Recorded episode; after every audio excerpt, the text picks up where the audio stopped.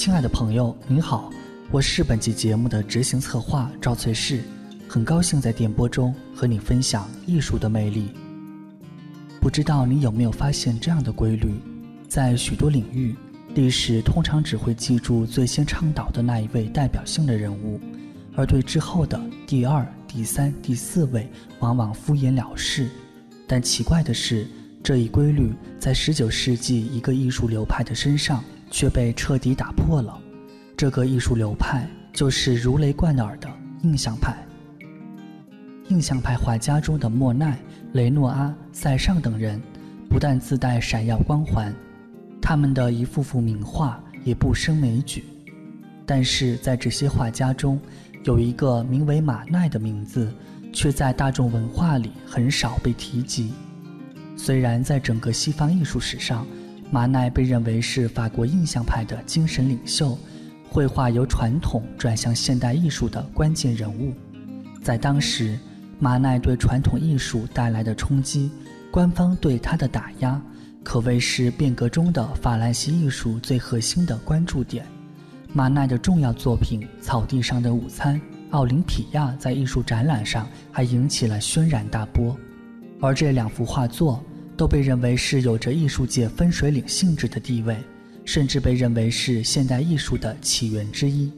那么，为什么马奈的作品会产生如此重大的影响呢？下面，我们就一起来听听主持人张远远和嘉宾李密的精彩解读。境界决定结果，就像思考，才能带来成功。中央人民广播电台经济之声，每当夜晚来临的时候，属于智者夜晚的盛会。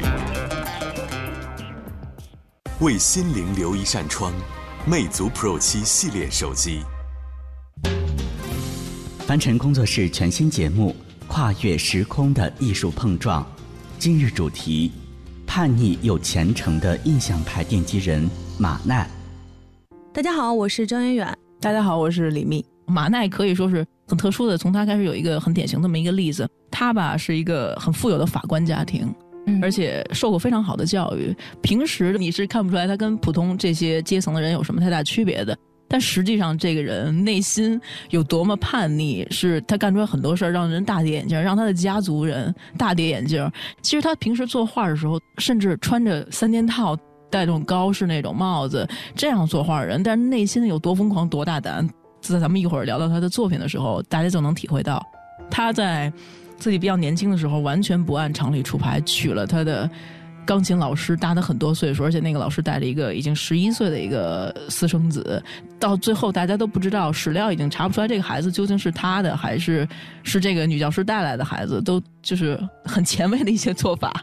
所以可以说，虽然他是一个有着相对传统稳定的这么一个人生轨迹，但是内心是一个非常反骨的这么一个人。对，其实他在美术教育上面接受的也是很传统的。他有这个比较好的生活条件，他可以去卢浮宫大量的去临摹，大量去见这些古典时期的作品。但是他可能天生就有种逆向思维和这种叛逆的思维方式。他看到这些经典的美术作品以后，他看到就是我不要再做前人做过的事儿，我不能。受这些古典的拘束，我要干那些进步的、反对保守的。他的观念从一开始就是这样。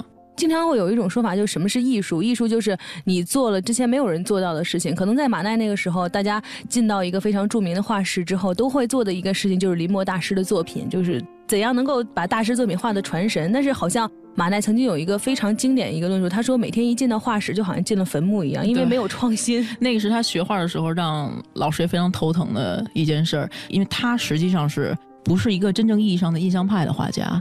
他也从来没有参加过印象派的展览，但是他对印象派的影响，对后来的莫奈、对塞尚、对之后的更别说梵高啊这些人的影响是非常深的。从他开始，大家称他为印象派真正的奠基者，是他开辟了印象派这种思维方式和打破这种古典的这么一个颠覆性的一种新的创作方式。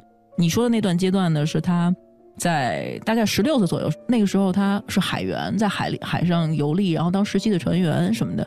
他比较安全了，不是那种很艰苦的航海环境中，体验了到很多关于自然那种景色的美好什么的，激发了他对就是真实生活和世界的一些观察，而且他能感觉到自己在有想表达的方式，有这个艺术的天赋。他表达方式是绘画，所以他就开始介入绘画。然后真正开始学习的时候，就在巴黎那段时间，不断的临摹那个卢浮宫里面大师的作品。后来又去了德国、意大利、荷兰、比利时这些当时最好的艺术家汇聚的地方。他看过了几乎非常多的古典的最好的作品，但是他觉得这时代是一定要进步的，我不可能再继续做这些以前人已经做到极致的这些事情，没有任何意义。这也是很多我们可以说后来看到非常卓越的艺术家通常会具有的一点，就是他也会内心会有。对大师的一种崇敬，但是总会有一种声音提醒自己不要这样，我要做一点什么不一样的东西。他们其实很有激情的，他们看到那些历代大师的作品，我心中很澎湃的。但是取代于这个一时间被经典艺术震撼之余，他们无论想的是，如果自己有野心的话，自己应该做什么？这是一个好的艺术家应该想的问题。您现在正在收听的是凡尘工作室全新节目。跨越时空的艺术碰撞，精彩稍后继续。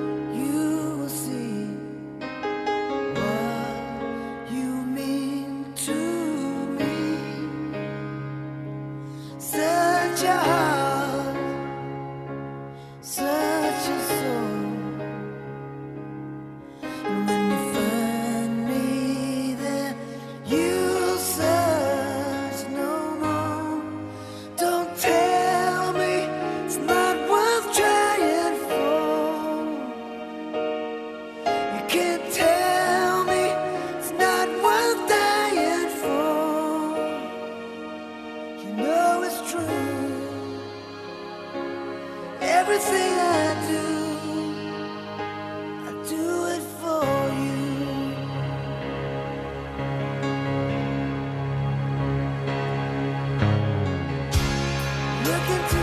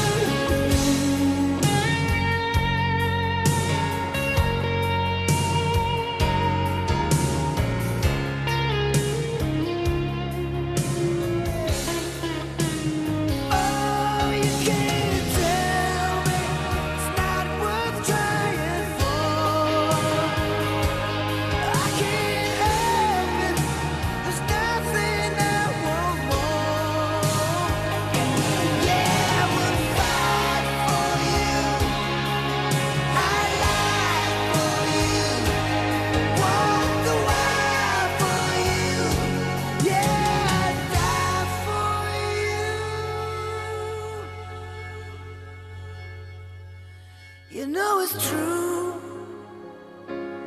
Everything I